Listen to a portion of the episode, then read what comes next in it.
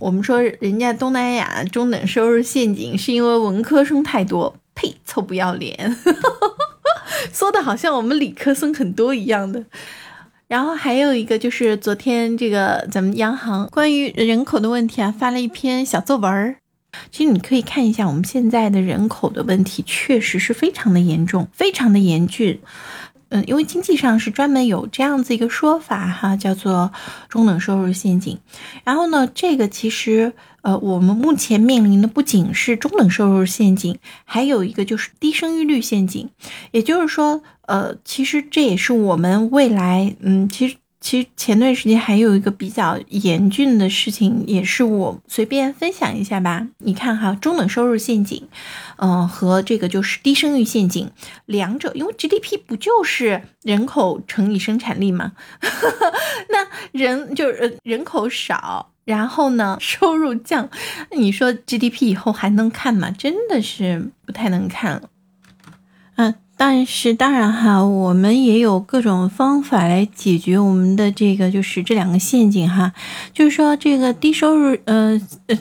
这个中等收入陷阱呢，现在我们有各方面的专家都觉得说，这我们是没有问题的，肯定能出去的。呃，然后呢，就是另外就是关于人口的事情啊。那人口的话，我们看看各个国家是怎么解决的哈。就是曾经我看到过，就是最夸张的最。令人发指的一件事情是发生在罗马尼亚，就是叫做月月经警察这件事情。这个是能搜到，一九六六年，罗马尼亚前总书记那个废除了以前关于个人可以自由流产的法律，实施了禁止堕胎的政策。他宣称胎儿是社会的财富，不生育孩子的人就是背叛国家的人。他禁止离婚。就他规定禁止离婚，每对罗马尼亚夫妻至少要生四个孩子。紧接着，国家颁布法令，节育和堕胎都属违法，不能受孕的女性要缴纳税金，堕胎者将受到判刑和囚禁，妇女月经期要受到严格的检查与盘问。唉，我们说要解决人口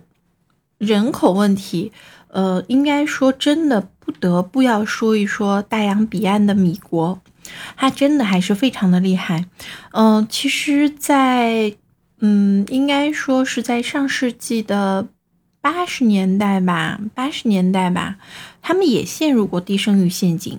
但是他也。对，所以其实你可以看到，说当时在八十年代的时候也陷入到了低低生育陷阱，所以其实那个时候就是美国的移民是非常的开放，然后就是等于说，呃，他后来慢慢慢慢开始收收紧哈，但是在确实是有一段时间是非常的放开他的移民制度，大量的欢迎全球各地的人去移民。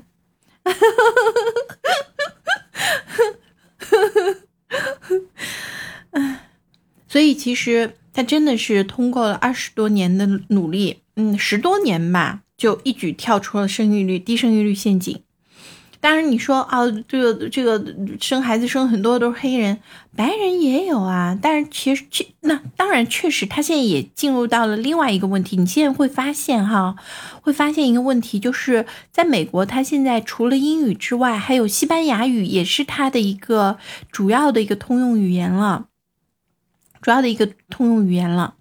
呃，在美国生孩子是有补助、有补贴、有那个就是。嗯嗯，还有免避税、免税，嗯 嗯对，所以其实你看我们现在会不会有这样子的东西？嗯，我们现在的补贴实在不够补啊，所以大家收不敢生啊。所以其实将来的话，就是嗯，我不知道将来会怎么样，一定要求结婚吗？呃。会不会也有也有可能像德国的做法，就是德国它就是，呃，夫就不一定是，如果说夫妻两人有孩子的话，他就会强制要求一个人不工作，然后你是全心去抚养孩子，然后呢，嗯，然后呢就是，呃，就是他会给到非常高的一个补贴，就是你不工作全心带孩子。拿到的补贴甚至比你工作的收入还多哦。蒙古是叫达子，嗯，对对对对对，有有道理。就说德国它是这样子，就是当夫妻两人，我们说的是正式的夫妻哈。嗯，正式的夫妻，他如果是就是生了孩子的话，他会要求一个人必须要这个不工作，全身心的去培养孩子，但是他会给到的补贴是会比你工作时候都不差，甚至会更高的。嗯，然后另外一个呢是那个，就是如果说你们俩是没有结婚的，但是有生了孩子的话，他可能就会直接帮你，就是把这个孩子就归到政府的名下来帮你养孩子。你们任何，你们作为男女朋友是没有，就是那个，就是呃，可以不不养孩子，政府来帮你养，他会提供所有非常好的好的这样子一系列的教育。那以后如果是这样子。也可以哈，嗯，